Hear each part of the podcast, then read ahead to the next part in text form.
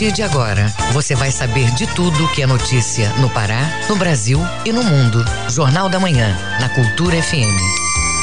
Sete horas. Sete horas. Bom dia, ouvintes ligados na Cultura FM no Portal Cultura. Hoje, sexta-feira, 10 de setembro de 2021. Começa agora o Jornal da Manhã com as principais notícias do Pará, do Brasil e do mundo. A apresentação Brenda Freitas e João Paulo Seabra. Participe do Jornal da Manhã pelo WhatsApp 98563 9937. Mande mensagens de áudio e informações do trânsito. Repetindo o WhatsApp 985639937. Os destaques da edição de hoje. Sírio de Nazaré 2021, mesmo sem procissões, deve atrair cerca de 30 mil visitantes ao Pará, afirma a pesquisa do Diese.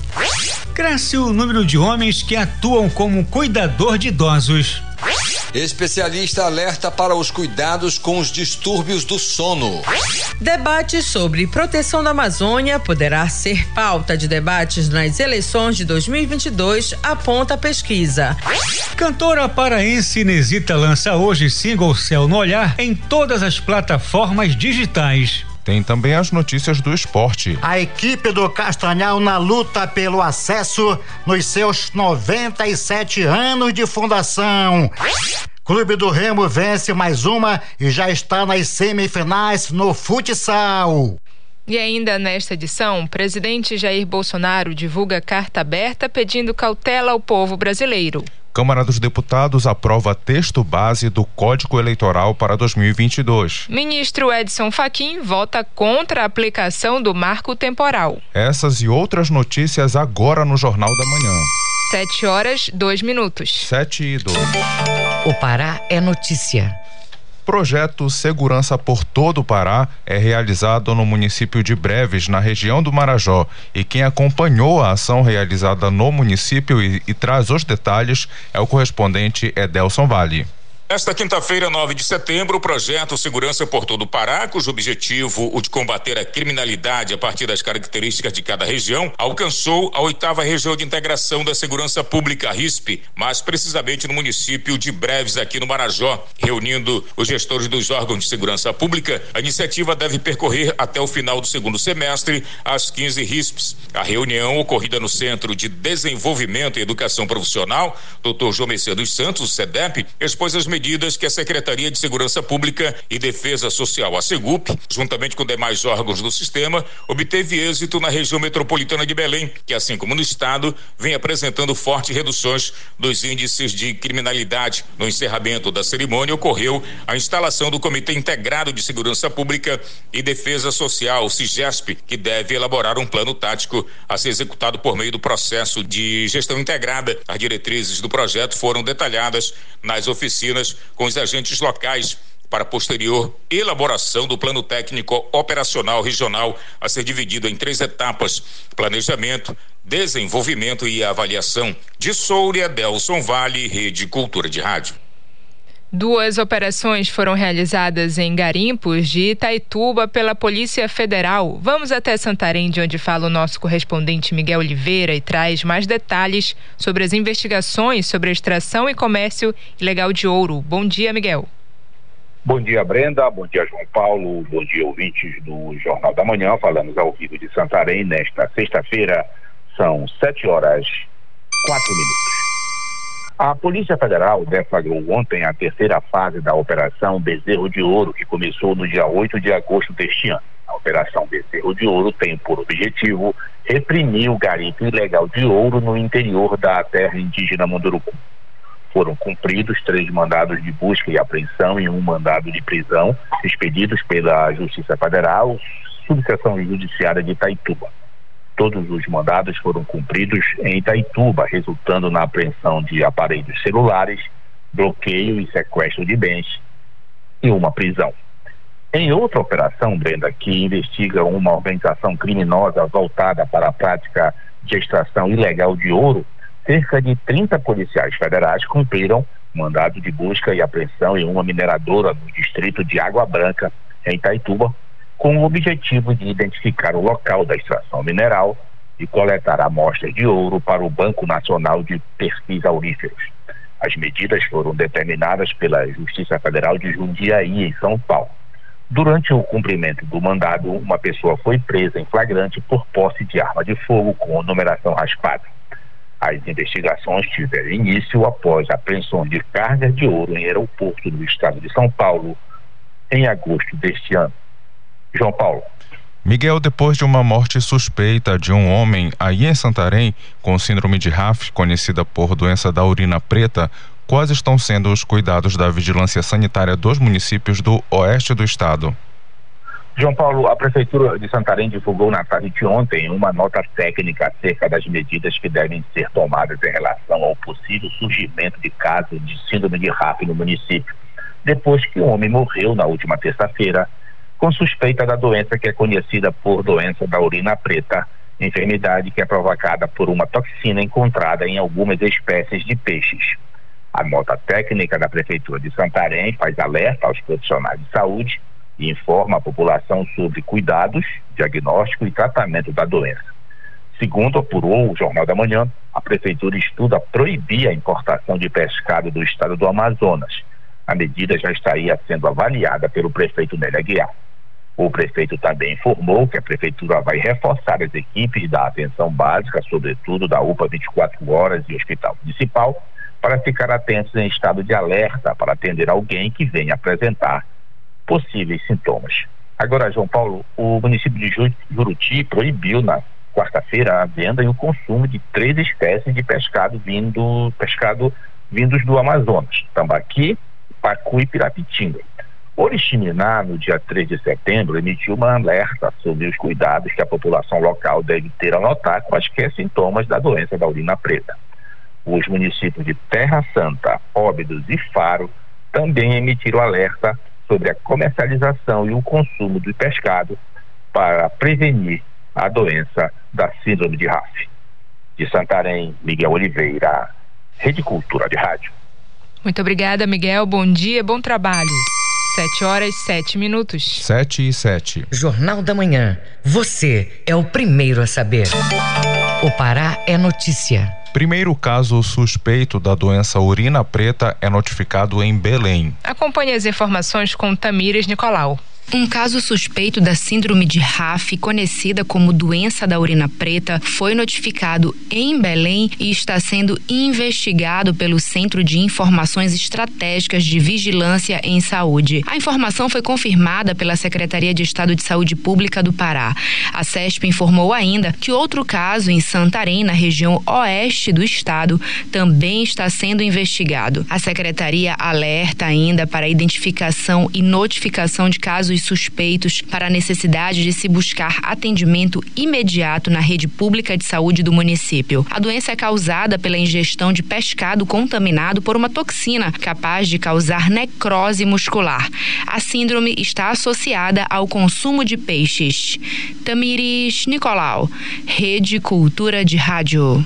Tribunal Regional do Trabalho da Oitava Região lança a campanha Sírio Solidário 2021. A iniciativa busca arrecadar alimentos e material de higiene para famílias carentes. Detalhes com Marcos Aleixo. O Tribunal Regional do Trabalho da Oitava Região, através da Comissão de Combate ao Trabalho Infantil e Estímulo de Aprendizagem, lançou a campanha Sírio Solidário 2021, com o objetivo de arrecadar alimentos e material de higiene para as famílias carentes da Grande Belém. A equipe de criação do TRT-8 utilizou a base do cartaz do Sírio para a elaboração das peças da campanha deste ano e inseriu a Mariazinha, mascote do TRT 38, fazendo referências aos anjinhos, que são uma atração à parte na procissão do Círio de Nazaré. A juíza do TRT8, Vanilza Malcher, fala sobre a campanha. A finalidade da campanha que estamos desenvolvendo é contribuir para minimizar a fome que está assolando o nosso país.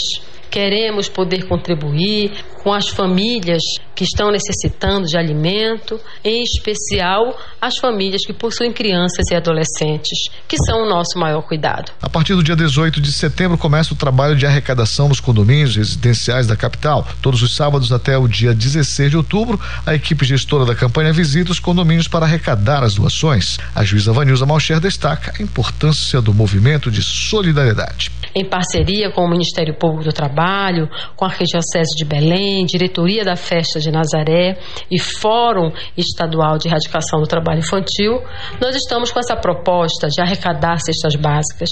Começamos a nossa campanha no dia 3 de setembro e vamos até o dia 23 de outubro. Confira os pontos de arrecadação. Escola Salesiana do Trabalho, localizada na Avenida Pedro Miranda, esquina com a Travessa Alferes Costa, e na diretoria da festa, no Centro Social de Nazaré. Informações para agendar o recebimento das cestas nos condomínios pode ser feito, anote aí o número de telefone: 981 13 4124 ou 99 100 6400.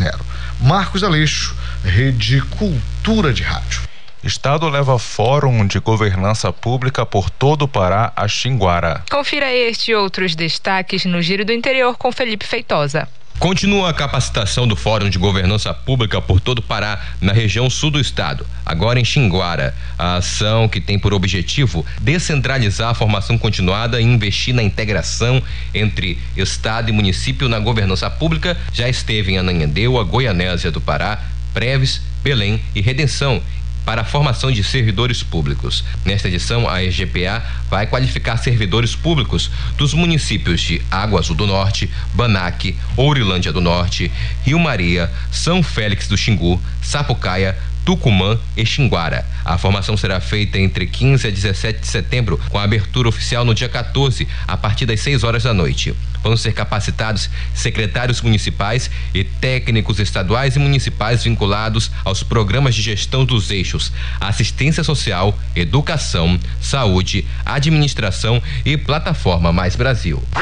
A implementação da guia de trânsito vegetal do açaí foi o assunto da reunião feita no município de Oeiras do Pará nesta semana para garantir o fortalecimento da cadeia produtiva do fruto, para contribuir também ao desenvolvimento sustentável e competitivo, além de manter a qualidade e a sanidade. Este foi um dos objetivos do trabalho pioneiro da Agência de Defesa Agropecuária do Estado, a. O evento reuniu 50 produtores de açaí do município e também proximidades. A implementação da guia também possibilita novos convênios com o Ministério da Agricultura. Hoje a agência tem cadastrado registradas mais de 3 mil unidades produtivas de açaí, que são áreas utilizadas pelos produtores para plantar determinadas culturas nas propriedades.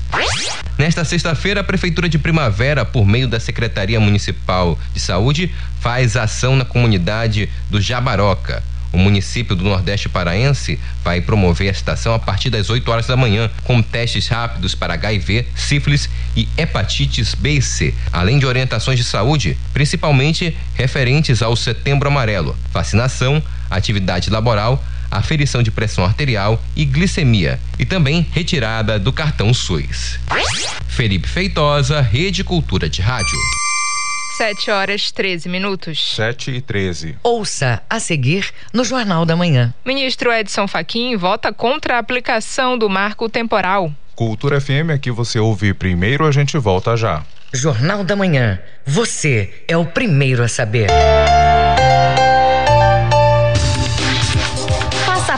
Da Rádio Cultura com informações do trânsito, comentários ou notícias da sua cidade. Grave sua mensagem e mande para o nosso WhatsApp. 985639937. Cultura FM 93,7.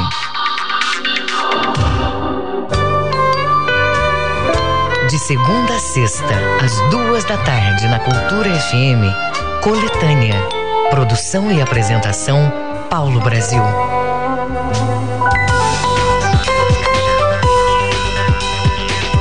Voltamos a apresentar Jornal da Manhã. Previsão do tempo. De acordo com a Secretaria de Meio Ambiente e Sustentabilidade em Belém, região metropolitana, sexta-feira, com tempo parcialmente aberto durante boa parte do dia. Pode chover moderadamente no começo da noite. Em Belém, a variação de temperatura fica entre 22 até 34 graus. Na região nordeste paraense, sexta-feira, de tempo ensolarado pela parte da manhã. Tarde e noite com um clima parcialmente nublado, com previsão de chuvas leves mínima de 23, máxima de 34 graus no Acará. E na região do arquipélago do Marajó, o dia deve ser de tempo parcialmente nublado a nublado, à exceção da porção sul da região, que pode ter chuva fraca em todos os períodos do dia. Em Cachoeira do Arari, a variação de temperatura fica entre 23 até 34 graus.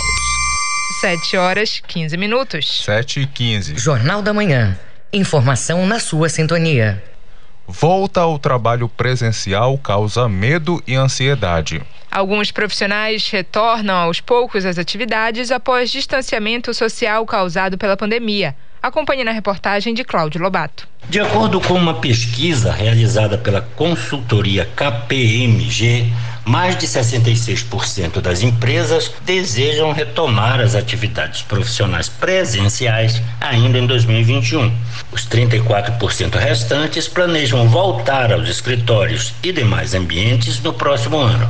Diante desse cenário, a fisiologista Débora Garcia aponta que a volta ao trabalho presencial pode ser um processo complexo para alguns profissionais. Além da própria exposição ao coronavírus ser maior, né? A sensação dessa exposição pode ser um problema. Né? O aumento do estresse, da ansiedade, do medo, da insegurança com relação a tudo isso pode ficar mais latente. E quando a gente pensa em um profissional que está extremamente estressado, ansioso e inseguro, ele vai ter vários outros problemas em consequência disso. Apesar do home office já ser considerado uma tendência, o avanço da vacinação contra a Covid-19 no Brasil tem movimentado as empresas no que se refere à retomada do trabalho presencial.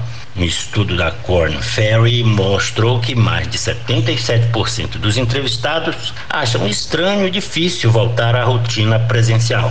Isso com certeza traz um impacto significativo na saúde mental do profissional e também em sua qualidade de vida, como destaca a fisiologista Débora Garcia. Acho que a pandemia trouxe muito esse convite de que é necessário e emergencial a gente ter recursos e desenvolver melhor a nossa inteligência emocional. Isso pode ajudar muito o profissional nesse retorno. A outra coisa é ter uma comunicação clara e aberta ali com seus familiares para encontrar novos hábitos, novas formas de viver, porque a gente não precisa viver nem como vivia antes da pandemia, nem no 100% home office. Cumpre ainda destacar que para que o funcionário volte volte a trabalhar de forma presencial da melhor forma possível, é essencial que a empresa preste o suporte necessário ao colaborador. Nesse cenário conturbado, a empresa precisa se mostrar preocupada com a saúde mental de seus funcionários, uma vez que a falta dela pode comprometer a produtividade do profissional e, com isso, o resultado dos negócios. A volta ao escritório e a outros ambientes de trabalho pode desencadear problemas sérios nos profissionais. Emoções como estresse, angústia e ansiedade podem aparecer por uma diversidade de motivos que estão, com certeza, relacionados ao trabalho presencial. O psicólogo Paulo Roberto sentiu as mudanças. Sua principal preocupação é com o deslocamento até o local de trabalho. É bem fácil quando as pessoas têm um veículo próprio, mas andar de ônibus é uma coisa que realmente é complicada sair para algumas pessoas, porque lá a gente tem contato com pessoas o tempo todo e às vezes o, o próprio ônibus não está como deveria estar, no caso, com poucas pessoas e tudo, sabe? Isso fica bem complicado de voltar ao trabalho presencial, mas quem pega Uber ou quem tem veículo próprio é bem mais fácil. Cláudio Lobato, Rede Cultura de Rádio. Você está ouvindo Jornal da Manhã. O trânsito na cidade. E agora vamos com informações do trânsito ao vivo com o repórter Marcelo Alencar. Bom dia, Marcelo. Bom dia, João Paulo Seabra, Brenda Freitas, Paulo Sérgio e todos os ouvintes do Jornal da Manhã. A gente começa a destacar a movimentação pela rodovia BR-316, no trecho que compreende a, a PA até as imediações do entroncamento. O trânsito está bastante intenso, com velocidade média que varia entre 20 a 25 km por hora. Já no fluxo contrário, ele segue tranquilo, só que apresenta uma, um acidente de leve proporções próximo da entrada da rua que dá acesso à Secretaria Municipal de Educação de Anideua, já no fluxo contrário, tá certo? Então a gente alerta os motoristas para ficarem atentos em relação a essa, eh, essa movimentação pela rodovia BR-316. Marcelo Alencar, diretor da redação do Rádio Jornalismo para o JM, Volta no comando João Paulo Seabra e Brenda Freitas. Muito obrigada, Marcelo. 7 horas 20 minutos. 7 e 20. Jornal da Manhã. Você é o primeiro a saber. Viva com saúde. Distúrbios do sono podem surgir em qualquer idade, mas são frequentes em crianças e idosos. O diagnóstico deve ser feito por um profissional. As informações na reportagem de Isidoro Calixto. Dependendo do tipo de distúrbio do sono, as pessoas podem ter dificuldades em adormecer ou podem se sentir extremamente cansadas ao longo do dia. A falta de sono pode ter um impacto negativo na energia, no humor, concentração e saúde de modo geral. Alterações na capacidade de dormir adequadamente, seja por alterações cerebrais, por desregularização entre o sono e a vigília, alterações respiratórias ou por transtornos do movimento. Todas são características do distúrbio do sono, como explica o neurologista Antônio de Matos. Existem distúrbios do sono como as parassonias, em que o paciente pode até deambular, ou, ou seja, andar enquanto dorme, né, que a gente chama de sonambulismo, ou mesmo acordar de uma forma aterrorizada, que é, às vezes ocorre nas crianças, que é o terror noturno. Alguns pacientes podem ter alucinações quando acordam, né, subitamente, ou mesmo ter situações em que acordam, porém o corpo encontra-se paralisado e a pessoa volta lenta e progressivamente a se movimentar. A empresária Cleia Correia sofre com um desses distúrbios do sono, a insônia. Ela fala como faz para controlar o problema. É bem complicado conviver com a insônia. Já de uns meses para cá, eu resolvi procurar médicos, já fui, estou fazendo acompanhamento com psicólogos e já estou tomando uma medicação que eu não posso falar o nome. E está sendo assim, é um processo bem demorado.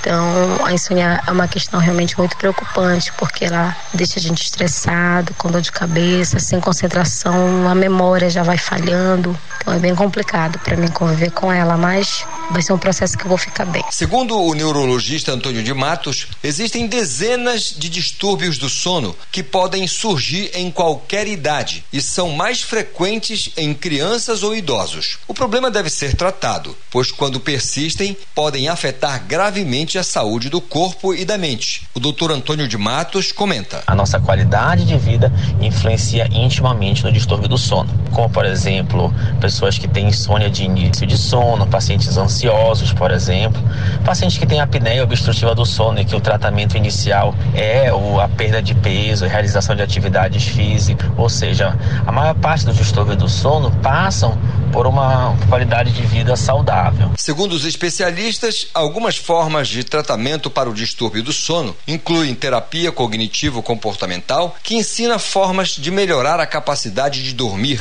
podendo ser indicados medicamentos. Também é importante determinar e tratar o que está desencadeando as alterações, seja uma depressão, uma ansiedade, doenças respiratórias ou neurológicas, por exemplo. Isidoro Calixto, Rede Cultura de Rádio.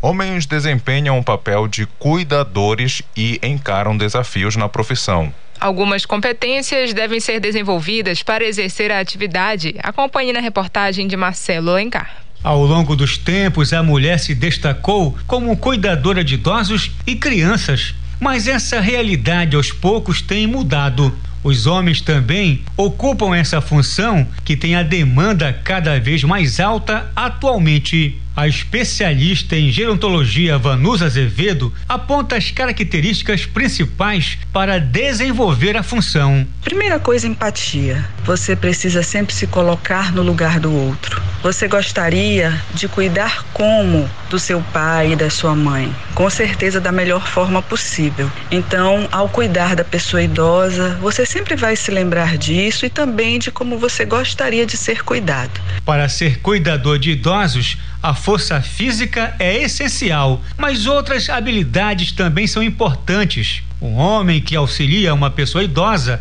com demência pode precisar prestar cuidados pessoais e íntimos, como, por exemplo, banho e higiene pessoal. Para isso, o cuidador de idosos precisa ser responsável, pontual, atencioso e proativo, como pontua a gerontóloga Vanusa Azevedo. Porque ele vai cuidar de todas as atividades, de todas as rotinas que envolvem o dia a dia do idoso, como administração de medicação, organização do ambiente que o idoso vive. Para muitos homens, a profissão de cuidador é uma forma de se reinventar profissionalmente, além de uma boa opção para reinserção no mercado de trabalho. Marcelo Alencar, Rede Cultura de Rádio. 7 horas 25 minutos. 7 e 25. Jornal da Manhã. Informação na sua sintonia. Ministro Edson Fachin vota contra a aplicação do marco temporal. As informações com o repórter Diego Cigales da Rádio Agência da, da Agência Rádio Web. Ministro Edson Fachin do Supremo Tribunal Federal votou contra a aplicação da tese do marco temporal em relação à demarcação de terras indígenas no Brasil. Para ele, a posse da terra indígena deve ser definida por tradicionalidade. Fachin é o relator do caso, que é julgado desde o dia 26 de agosto.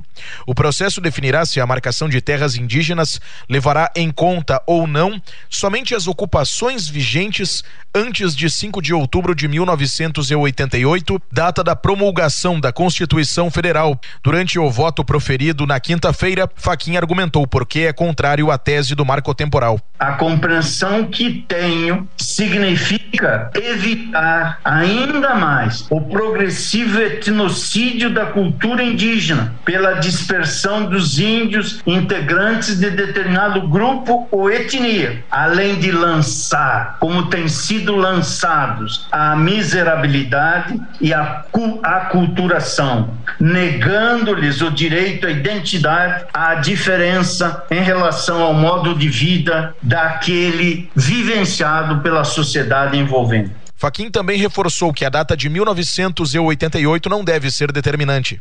A posse indígena é distinta da posse civil, consistindo na ocupação das terras habitadas em caráter permanente pelos índios, das utilizadas para suas atividades produtivas, das imprescindíveis à preservação dos recursos ambientais necessários a seu bem-estar e das necessárias à sua reprodução física e cultural, segundo seus usos, costumes e tradições. A proteção constitucional aos direitos originários sobre as terras que tradicionalmente ocupam independe da existência de um marco temporal em 5 de outubro de 1988. O ministro Edson Fachin concluiu o voto durante a quinta-feira. O ministro Cássio Nunes Marques iniciou o voto dele sobre o processo do marco temporal.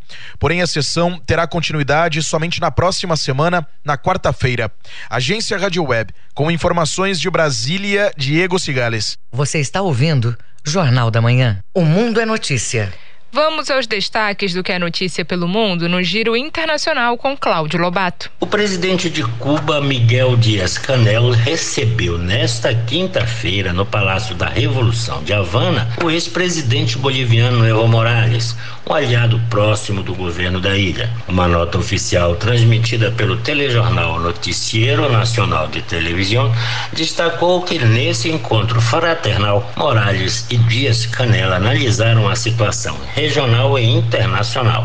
Morales, que renunciou à presidência da Bolívia em novembro de 2019, reiterou sua solidariedade com o povo cubano em nome do seu movimento ao socialismo, o partido no poder com o atual chefe de Estado, Luiz Arce. Dias Canela agradeceu a mensagem de apoio de Morales ao seu governo e a doação de alimentos e insumos médicos enviados em agosto pelo governo de Arce. Morales foi sozinho ao encontro, do qual também participou o chanceler cubano Bruno Rodrigues. O informe não deu maiores detalhes da visita do líder boliviano a Cuba.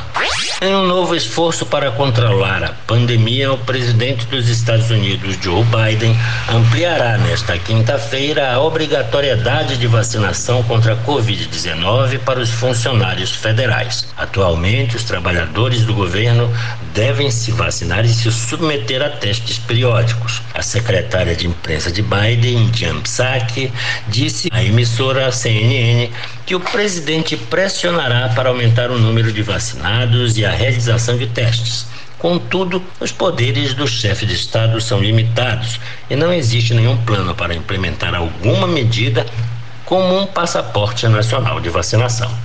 Com informações da agência France Press, Cláudio Lobato, Rede Cultura de Rádio. 7 horas 29 minutos. 7 e 29. Ouça a seguir no Jornal da Manhã. Castanhal na luta pelo acesso nos seus 97 anos de fundação. Cultura FM, aqui você ouve primeiro, a gente volta já. Estamos apresentando Jornal da Manhã. ZYD 233, 93,7 MHz. Rádio Cultura FM, uma emissora da Rede Cultura de Comunicação. Fundação Paraense de Rádio Difusão, Rua dos Pariquis, 3318. Base operacional, Avenida Almirante Barroso, 735, Belém, Pará, Amazônia, Brasil.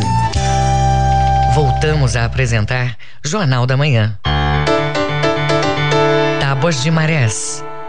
De acordo com a Secretaria de Meio Ambiente e Sustentabilidade em Belém, a maré desce daqui a pouco às 8h39 da manhã. Ela vai subir a 1h34 da tarde e volta a descer às 8h45 da noite. Em Salinópolis, Nordeste Paraense, pré-amar às 9h38 da manhã baixa mar às quatro e quinze da tarde e a segunda maré cheia do dia está prevista para nove e cinquenta e três da noite.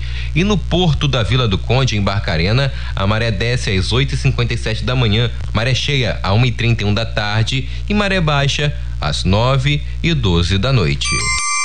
7 horas 31 minutos. 7 e 31. Esporte.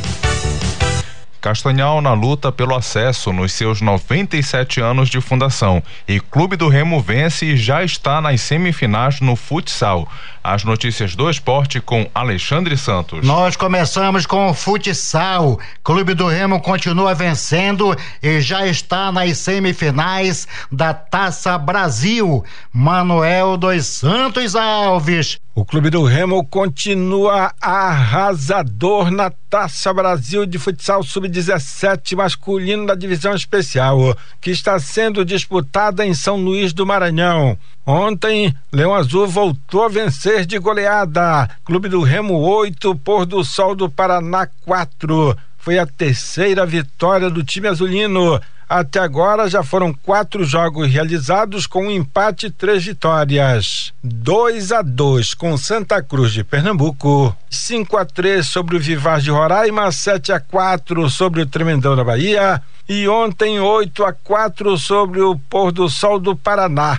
Com isso, o Clube do Remo ainda está invicto na Taça Brasil e garantiu vaga na fase semifinal. Hoje vai jogar 16 e 45 contra o CAD, Clube Atlético Desportivo do Maranhão. Quem vencer vai decidir o título contra o vencedor de Minas Tênis de Minas Gerais e Santa Cruz de Pernambuco. A decisão está marcada para amanhã, às 11 horas da manhã.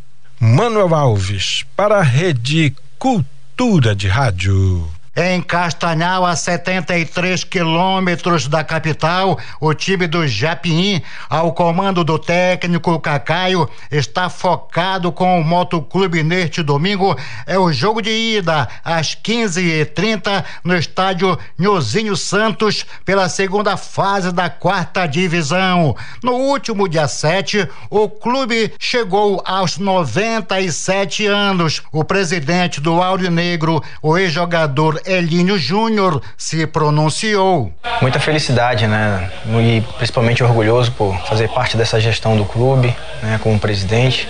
É, 97 anos de muita história, de muito orgulho, né? Que envolve o nome da nossa cidade, tão querida cidade de Castanhal. E me sinto feliz hoje de saber que o Castanhal tem se tornado essa referência no estado através do futebol. E sempre aqui, com o maior desejo, fazer o melhor possível para que a gente consiga galgar cada vez mais o sucesso dentro das quatro linhas e fazer né, com que o Castanhal cresça, não só dentro do campo, também nas suas estruturas, onde no qual a gente tem se tornado essa referência. A delegação do Paysandu segue viagem na próxima madrugada com destino a Fortaleza, no Ceará, para o jogo de segunda-feira com o time do Ferroviário, às três horas da tarde, jogo pela 16 sexta rodada da Série C. O técnico Roberto Fonseca já vai poder contar com o zagueiro Perema, o meio-campista Ratinho, ambos livres da punição O meia recém-contratado Ilha Fazendinha, que veio do Castanhal, também já está regularizado à disposição da comissão técnica bicolor. Hoje tem Remo e Vitória da Bahia, às sete horas da noite, estádio Barradão, jogo pela vigésima terceira rodada da segunda divisão, a Série B. A delegação do Leão viajou ontem com a intenção de voltar a vencer, pois há três jogos que não vence.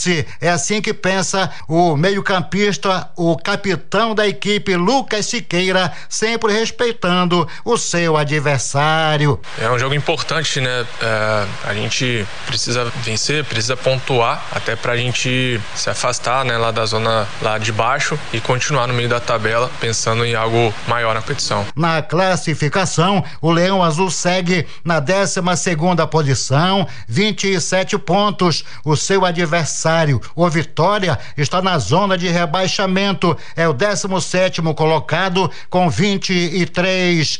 Alexandre Santos para a Rede Cultura de Rádio. 7 horas 35 minutos. 7 e 35. O trânsito na cidade. E agora voltamos com informações sobre o trânsito com Marcelo Alencar.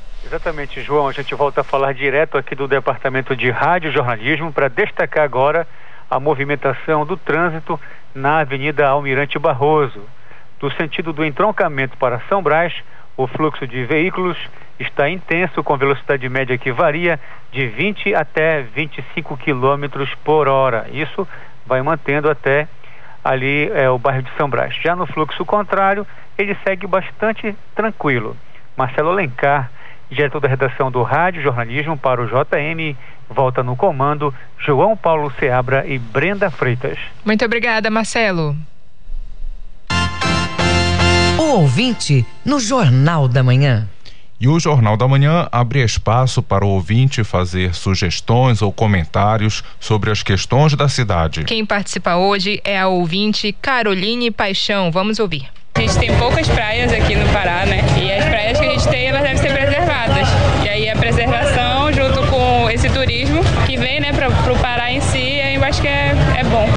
Obrigado, Caroline, pela participação e não se esqueça, participe do Jornal da Manhã.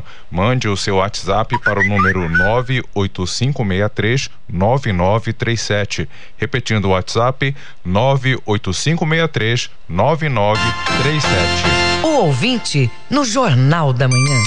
7 horas 37 minutos. 7 e 37. Fique sabendo primeiro, Jornal da Manhã aqui na Cultura FM. Sobe taxa de desocupação no estado e o valor do rendimento diminui. Os dados são da Pesquisa Nacional por Amostra de Domicílios Contínua do IBGE. Informações com Marcos Aleixo. O aumento da taxa de desocupação é de 13,3% em relação ao mesmo período do ano passado, que foi de 9,1%. Já o rendimento médio habitual de todos os trabalhos, R$ 1.785, caiu 10% em relação ao mesmo período de 2020 2020, 1.984 reais. Cerca de 7 milhões de pessoas em idade de trabalhar 3 milhões e 800 mil estavam dentro da força de trabalho, representando um aumento de 8,2% em relação ao mesmo período de 2020. O aumento da força de trabalho em comparação ao dado de 2020 se deu a partir da expansão da população desocupada, que cresceu 59%, totalizando 515 mil pessoas. Já a população ocupada se manteve estável. A coordenadora estadual da PNAD contínua no Pará, Ângela Gemac, avalia estes resultados. Alguns destaques para o Pará. A taxa de desocupação, ela aumentou na comparação com o ano passado, quando ela era de 9,1%, passando agora em 2021, segundo trimestre, para 13,3%. Houve uma queda no rendimento habitual de todos os trabalhos, que saiu de 1.984 reais para 1.785 reais. O percentual de pessoas trabalhando por conta própria no Pará foi de 35,4%, sendo a terceira maior do Brasil. Ao todo, 1 milhão 185 mil pessoas estavam nessa condição sendo que 1 milhão 103 mil atuavam sem CNPJ. Já em relação à taxa de informalidade no estado, o índice foi de 60,5%, colocando o Pará na primeira posição no ranking nacional da informalidade. Angela Gemac comenta os dados. A força de trabalho, ela corresponde à soma das pessoas ocupadas que tinham trabalho no período investigado, mais os desocupados, que são as pessoas que não tinham trabalho e estavam pressionando o mercado através de uma busca ativa. Essa força de trabalho, ela teve um aumento e esse aumento ele é um resultado, na verdade, do crescimento da população desocupada, já que a população ocupada se manteve estável. É importante, por fim, destacar a questão da informalidade no Pará, que não é uma novidade. A taxa de informalidade ela é muito alta, ela alcançou no segundo trimestre 60,5% da população ocupada, o que equivale a dizer é que a cada 10 trabalhadores no Pará, seis são informais. Os dados completos da PNAD estão disponíveis, anote aí, no site ibge.gov.br. Marcos Aleixo, Rede Cultura de Rádio. Jornal da Manhã.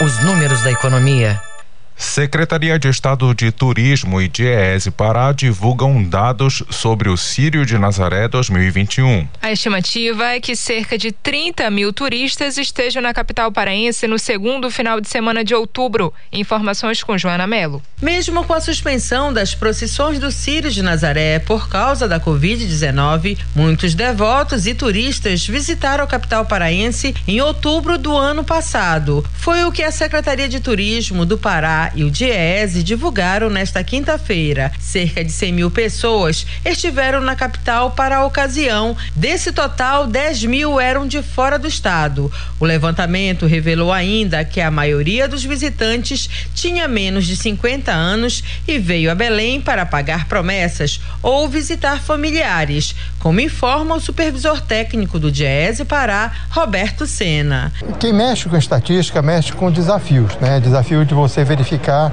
com os cenários bons ou ruins como é que está a situação naquela oportunidade. Nós fizemos isso ano passado. É, não vai ter Sírio. E resolvemos ir às ruas para saber a movimentação que nós teríamos. Que pessoas ocorreriam, a gente tinha quase que certeza. Este fato acabou a pesquisa apontando. Cerca de 100 mil pessoas ocorreram nas festividades do Sírio, na data do Sírio, e aí aproximadamente 10 mil pessoas eram turistas, além Pará.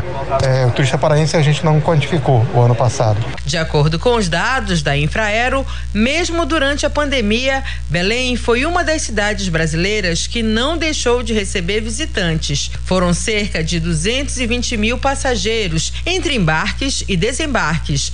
Para este ano, o superintendente regional da Infraero, Fábio Rodrigues, estima um cenário mais positivo em função do avanço da vacinação contra a Covid-19. A nossa perspectiva para esse ano, considerando a média de ocupação de assentos, que está superando 80 já, e considerando os assentos ofertados, é que a gente alcance muito próximo de 290 mil passageiros, que seria algo em torno de 92% do que foi em 2019, que foram 306 mil passageiros nesse período de outubro.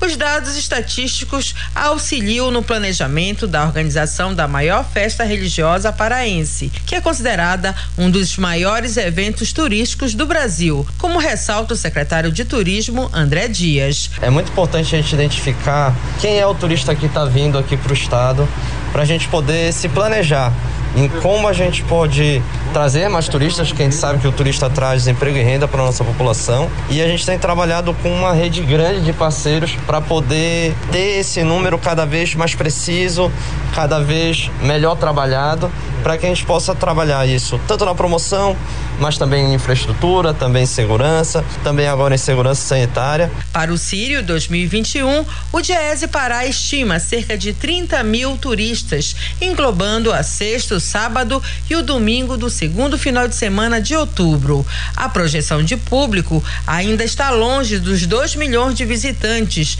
que vêm à capital para o evento religioso em tempos normais. Mas com o avanço da vacinação, já se pode começar a sonhar aos poucos com a volta da festa mais aguardada pelos paraenses. Joana Melo, Rede Cultura de Rádio.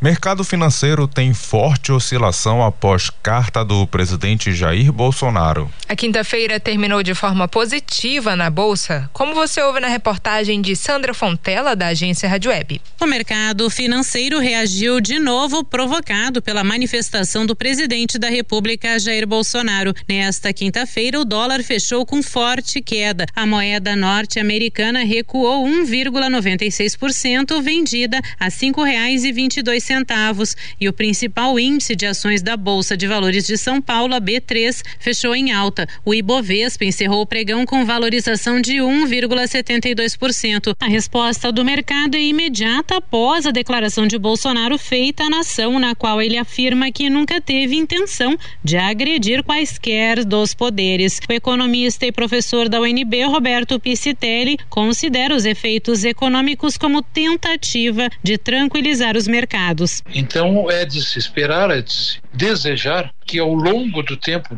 dias, das semanas, aquele patamar anterior, digamos assim, entre aspas, normal do dólar, retorne o valor às suas origens e que também as cotações da bolsa reajam e reflitam de forma mais adequada as perspectivas de cada uma dessas empresas através da cotação das suas ações. As empresas de capital aberto da Bolsa de Valores Brasileira, B3, perderam mais de 195 bilhões de reais em valor de mercado. O economista Piscitelli explica que o mercado precisa de tempo para se recuperar dessas oscilações dos últimos dois dias, que vai deixar sequelas. As sequelas são uma maior instabilidade desses indicadores, uma tendência a uma maior volatilidade, maior oscilação desses valores para mais ou para menos. Portanto, uma relativa estabilização provavelmente levará mais tempo e a gente fica um pouco ressabiado, meio desconfiado. Agência Rádio Web de Brasília, Sandra Fontela.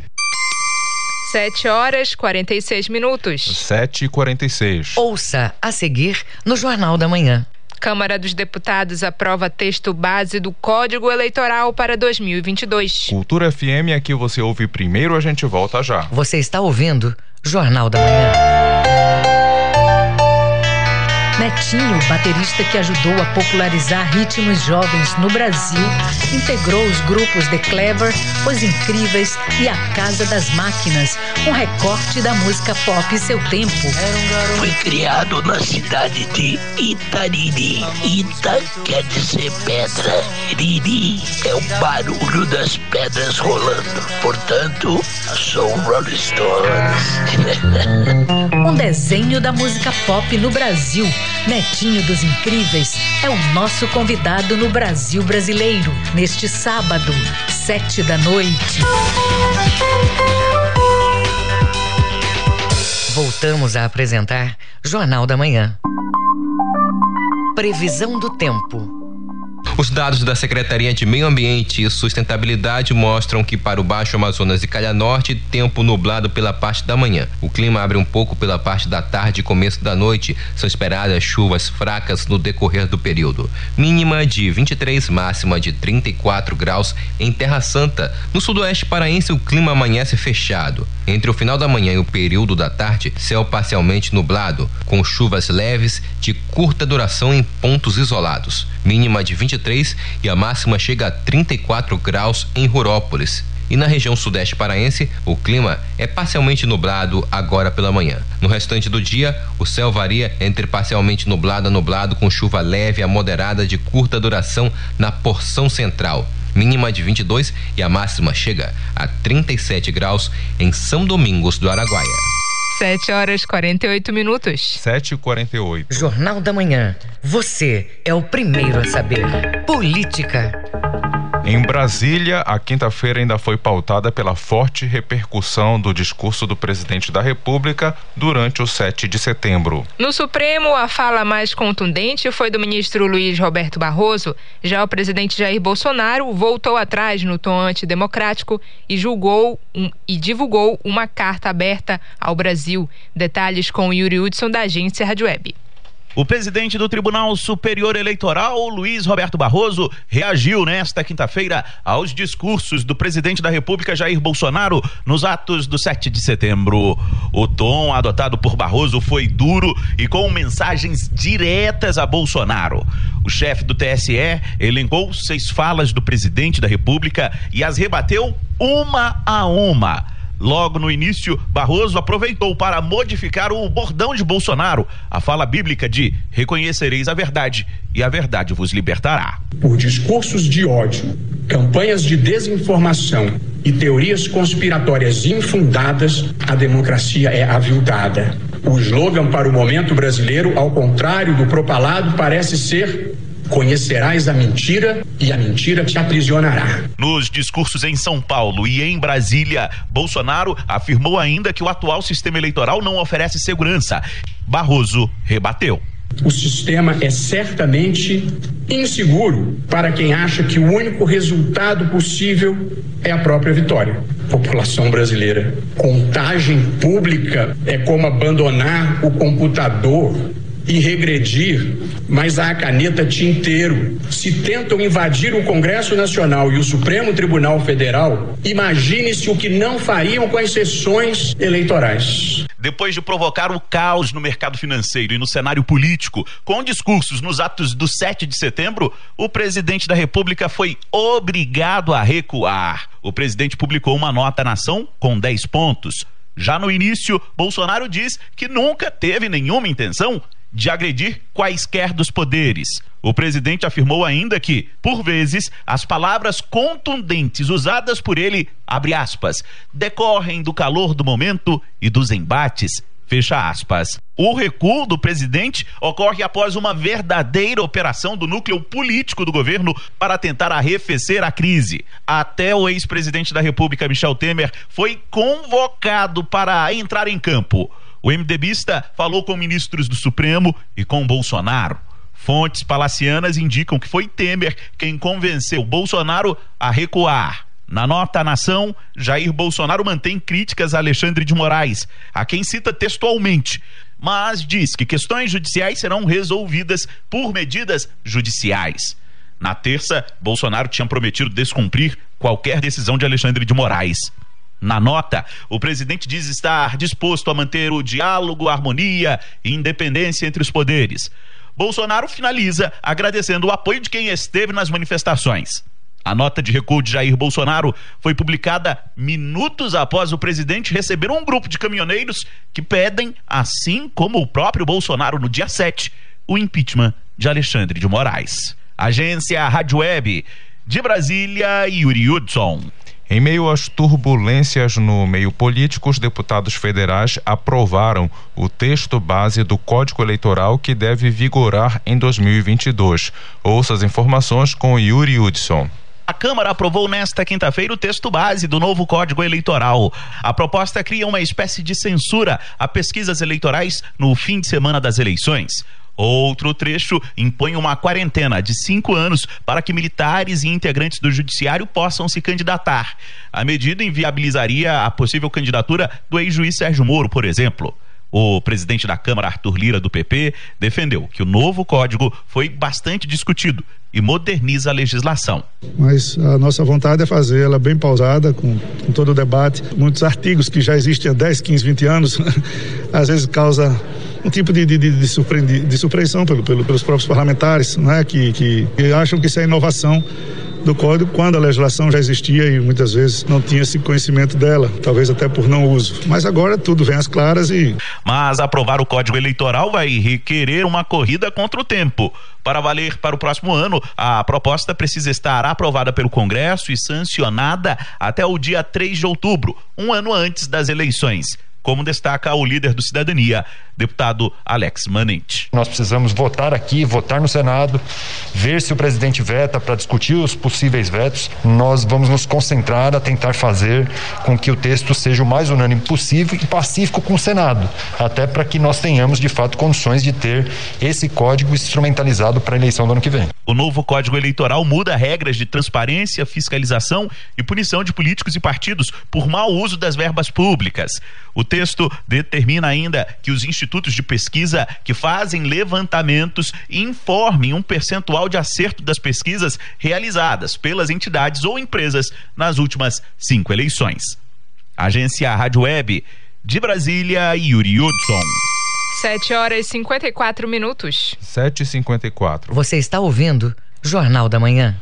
Pesquisa sugere que temas sobre a Amazônia sejam levados em consideração pelos eleitores brasileiros. Oito em cada dez pessoas consideram o assunto uma prioridade. Joana Mello tem os detalhes. Uma pesquisa divulgada pelo Instituto Clima e Sociedade mostra que oito em cada dez brasileiros, cerca de 80%, consideram que o tema Amazônia deva ser prioridade para candidatos que vão disputar a presidência da República no ano que vem. O cientista político André Buna explica por que o interesse desse tema será predominante nas eleições de 2022. Essa pesquisa mostra uma predominância, um interesse muito maior de, do eleitor uh, buscar propostas dos candidatos que viabilizem a Amazônia enquanto um, um ativo importante, um posicionamento importante, inclusive da imagem brasileira no exterior, ela está intimamente ligada ao que se foi debatido acerca da Amazônia